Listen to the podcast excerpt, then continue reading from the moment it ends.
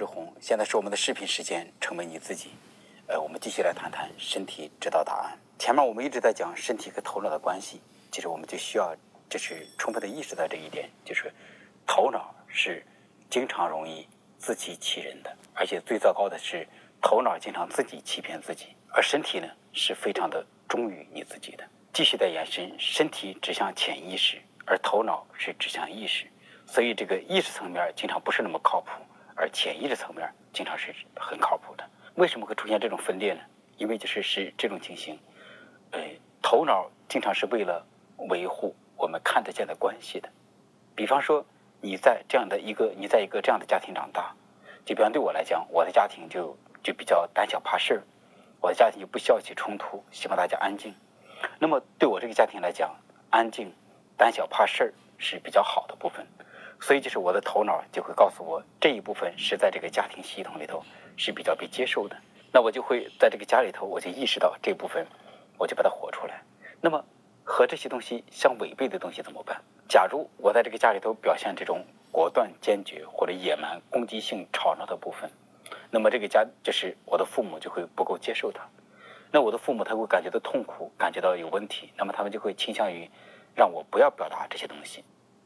而逐渐的，这些玩意儿也会被我接受过来。我也会认为，在我的家庭里头，表达攻击性、表达有活力的部分是不受欢迎的，是一些不愉快的体验。那我就怎么办？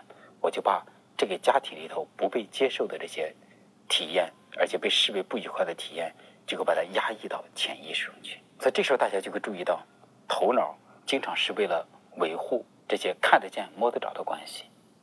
而且，就比方说，在中国式的这样的家庭里头，假如我们讲特别讲究孝顺的话，那么如果父母特别要求孩子听话，如果你不听他的话，他就会对你很暴力，或者他们自己觉得非常受伤。那你为了和父母建立关系，那你怎么办？你的头脑就向父母的这些要求就屈从，然后你你会就是在头脑的帮助之下，尽可能的你试着跟他们保持保持一致，或者去满足父母的要求。但是你有大量的想不孝顺、想这个表达独立自主叛逆的部分，那怎么办？这些东西都会被视为不愉快的体验，你得把它试着压抑到潜意识中去。所以这样我们就可以再进一步来引申，这个头脑经常是最初的关系中要求你表现的一些东西。看起来你会觉得头脑是你的，但是反而头脑经常是在关系中屈从于对方的产物，而身体就不同。身体非常简单的直接，身体就是告诉你好就是好，不好就是不好，舒服就是舒服，不舒服就是不舒服。所以身体的信息非常非常的直接。所以这时候我们就知道，头脑经常是骗人的，意识经常是骗人的，而骗谁呢？就是骗你自己。而身体是真诚的，身体是忠于你自己的，身体总是指向做你自己。所以我们就再讲一下这个弗洛伊德讲的这个什么心理防御机制的概念，什么意思呢？那么，心理防御机制其实就是我们头脑编织的一些非常复杂的这些东西。那么，编织这些像迷宫一样的玩意儿，为了什么呢？就是为了压抑住我们潜意识中那些不愉快的体验，而且这些不愉快的体验都是和身体绑在一起。那么，照弗洛伊德的说法是，人类的两大动力就是性的动力和攻击的动力。那么，在我的家里头，这个攻击的动力是不被允许表达的；而在这个普遍的中国式的家庭里头，那么这个性也是处在压抑状态的。所以就是说，性和攻击性的动力在我们这边很容易被压抑到，结果就进入你潜意识的深处。所以这样我们就可以明白，就是头脑经常是骗人的，意识经常是骗人的，而且骗的就是你自己；而身体是忠诚的，潜意识是忠诚的，或者是真诚的。而且就是忠于你自己，所以头脑实际上经常把你影响去做别人的努力，而这个身身体呢，如果你忠于你的身体的话，身体总是指向做你自己。那么讲到这儿，我们就讲一些关于洗脑的故事。呃，就是很有很有意思啊，就是我就发现在中国的话，常有这么一件事情，大家都知道中国是传销大国，是吗？中国有各种各样的物质传销和精神传销，而我就发现有一些。非常聪明的这些传销机构，他们在搞传销之前，比方说招了一堆大学生，他们干嘛呢？先让这些大学生做感恩教育，讲父母多苦多惨，让他们都会哭得稀里哗啦、痛哭流涕。因为我在广州经知道，就是有一个经典的课程，就是他们先做三天的传那个感恩教育，接着到了第四天，就开始说：“好，我们现在来谈谈一个非常有前景的一个事情，其实就是传销。那为什么感恩教育和传销会紧密的联系在一起呢？因为中国本来的文化就是孝道文化，就是要求孩子服从父母的。就是，而这个要求一个人服从另外一个人的头脑，服从另外一个人的意志，这本来就违背我们的本性，是吗？如果让我们的本性得到自由的发展，我们都想做自己，哪怕对方是父母。所以说，我们这个叛逆精神，当进入大学之后，可能啪啪啪就起来了。那么这个时候，如果他跟你讲传销，你可能就会不会接受，因为传销总有洗脑的部分。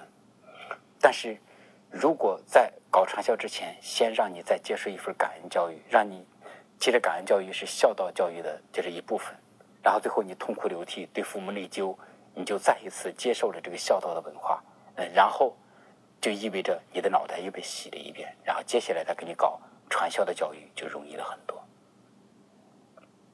那么关于就是关于洗脑，其实我有一个很经典的故事，就是。呃，我有个心理医生朋友，他讲的这个故事，就是在那个南方某省的这里一个城市，有一位女士，就是就是就是条件非常的好，就说就是她是公务员初级干部，而且同时她人长得温柔贤惠，也长得蛮不错。嗯，但是她第一任老公暴力，第二任老公又暴力，那么第二任老公就是离婚的时候她已经四十岁了，那么她就会认为男人都不是好东西，所以她就不想再结婚了。但是有一个好男人一直都在追求她，而这个好男人小她几岁。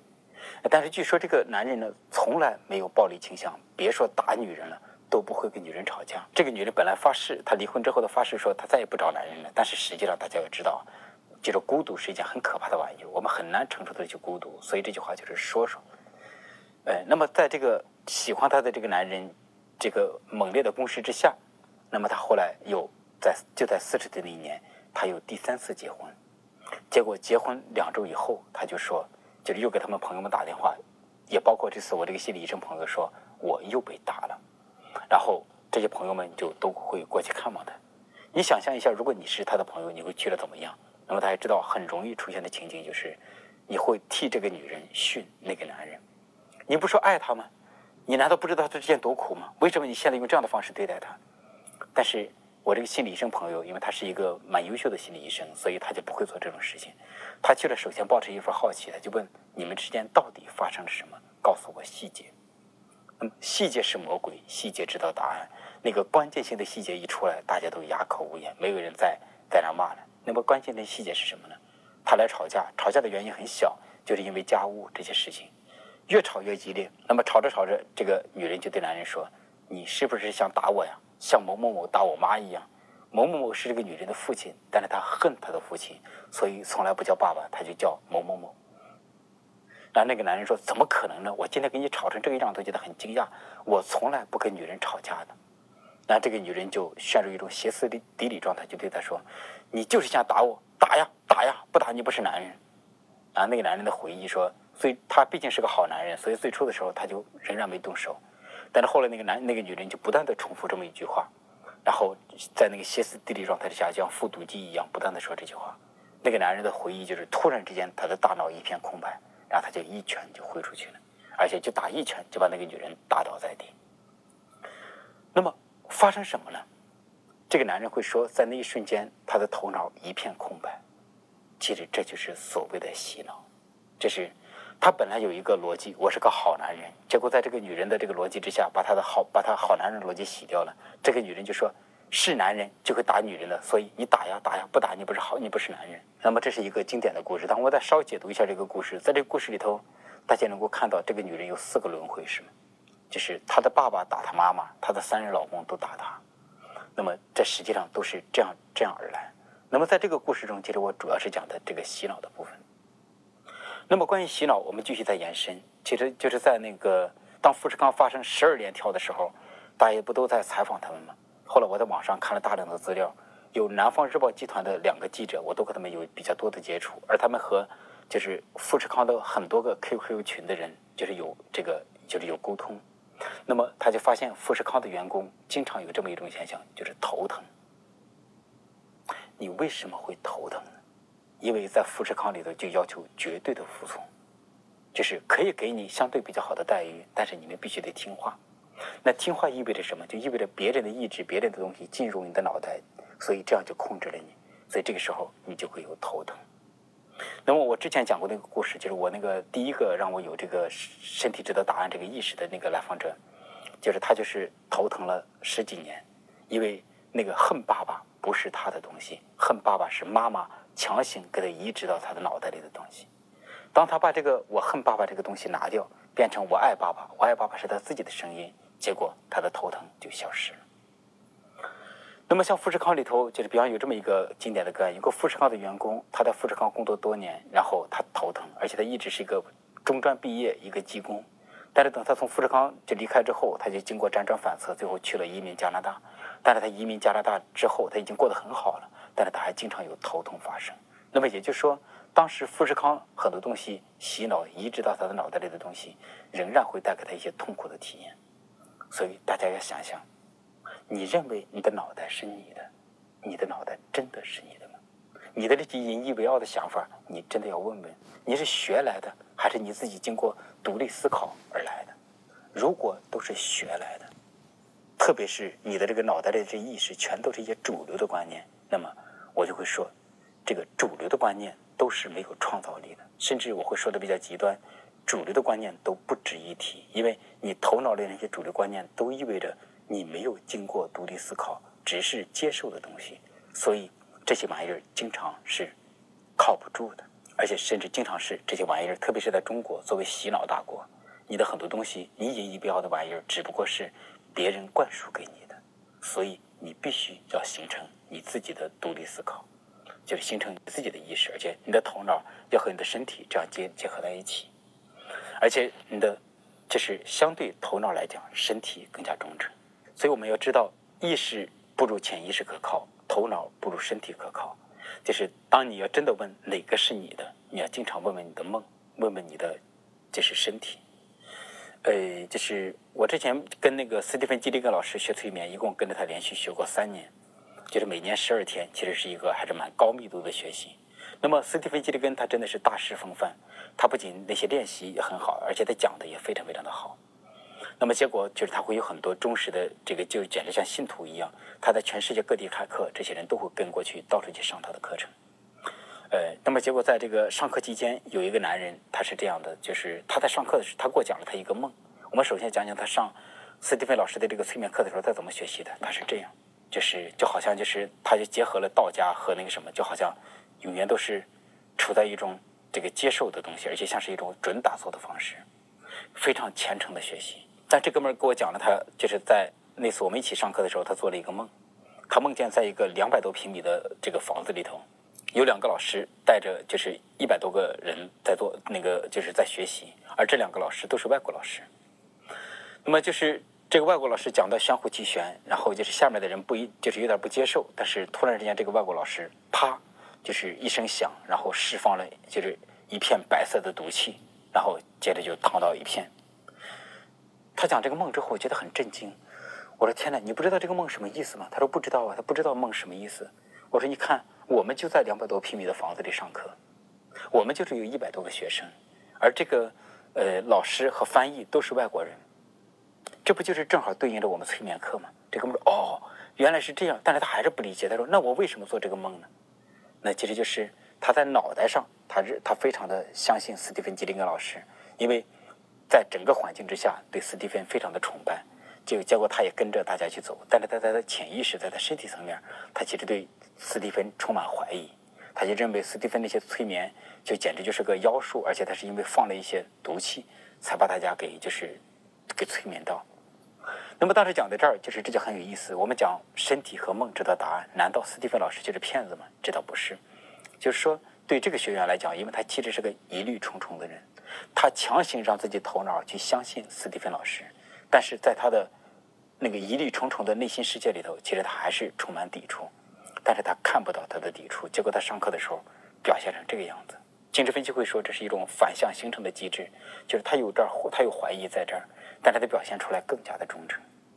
那么对他来讲怎么办？他需要看到自己的疑虑，直到这个疑虑化掉，才有可能往下走。如果这个疑虑化不掉，他再这么努力，他也学不了。那么当然还有另外一种可能性，也许真的是斯蒂芬老师是个骗子，而被他捕捉到了，这种可能性也是有。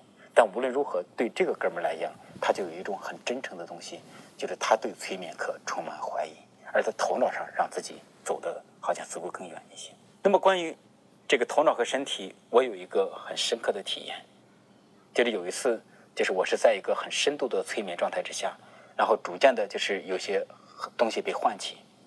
然后唤起之后，我觉得非常非常的可怕，甚至我就会觉得简直我要进入无间地狱这么一种感觉。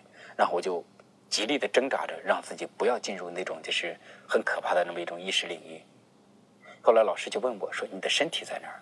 我说：“我感受不到自己的身体了。”他说：“你再感受自己一下身体。”那我终于经过努力，我再重新感受到我的身体。我当时我的感觉就是，哦，我就很神奇的发现，我的脑袋充满恐惧，我的脑袋非常害怕接下来要发生的事情。但是我的身体一点点不舒服都没有，反而相反，我的身体非常的舒服。然后这时候我就在明白，是我的脑袋在恐惧，因为我要进入一个全新的意识领域，而我的身体实际上是完全是接受的。那么，因为我有这个身体知道答案的这么一种信念，我就说好吧，那我就接受接下来要发生的事情，我相信我的身体，那我就对自己的脑袋说放松，那我接受，然后啪一下就进入一个非常。新的这样一个意识领域，那对我来讲是一个非常棒的这么一个事情。所以这是一种就是经验。其实我们都知道，就是因为头脑，就是本来我们前面就讲到，头脑妈妈就是因为童年的匮乏而产生的。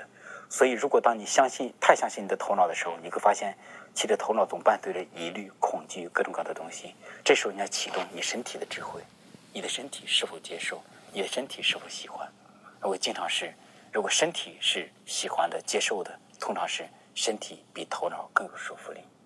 所以，就是如果我们再重复一下，就是这一节的内容，就是说，意识和头脑经常是骗人的，而这个潜意识和身体和梦经常是真诚的。